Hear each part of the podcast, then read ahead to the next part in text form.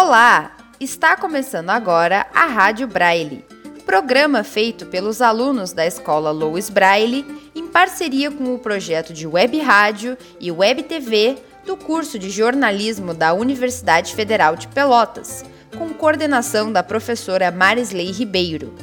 Aqui na Rádio Braille, você acompanha o Braille na Bola, em que os alunos da escola Louis Braille trazem informações e notícias do futebol.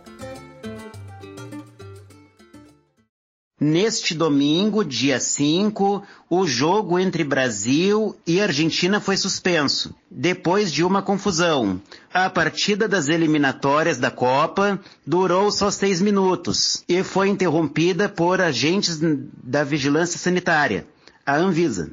O jogo foi, foi, foi suspenso porque quatro jogadores da Argentina não, não cumpriram a, a, a quarentena obrigatória.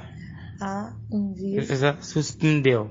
Afirmou Ou que quatro jogadores não, que eles passaram a informações erradas no formulário de, da, de entrada. De entrada. Os argentinos deveriam ter informado que tiveram na Inglaterra nas últimas duas semanas. Por isso, precisavam passar pela quarentena por causa da confusão. Não há previsão de, de novo jogo. Já a Série A do Brasileirão está sem jogo, devido a um respiro. O técnico do Grêmio, Filipão, vai aproveitar para corrigir, para corrigir problemas e recuperar jogadores. Na luta contra o rebaixamento, vai ser uma oportunidade para o time.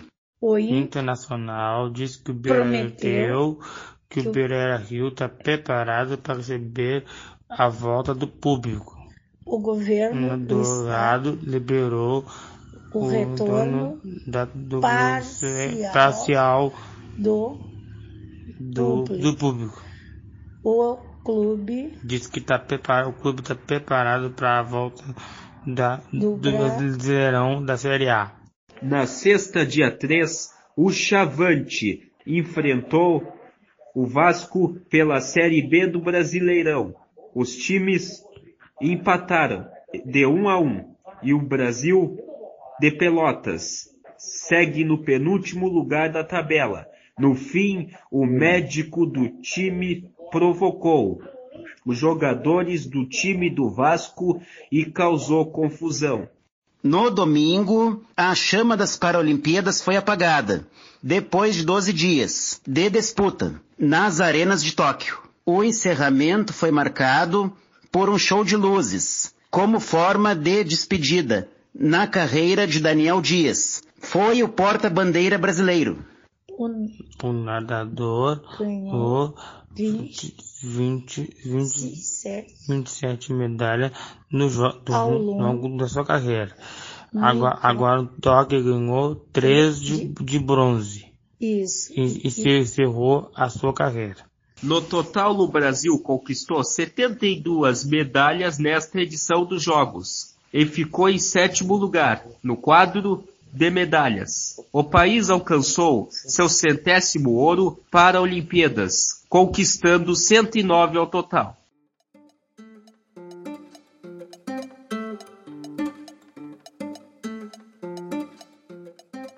E essa foi mais uma edição da Rádio Braille. O programa tem vozes de Andréa Cardoso, Bruno Garcias, Eberson Caldas, Fabrício Castelo e coordenação da professora Marisley Ribeiro. Até o próximo programa!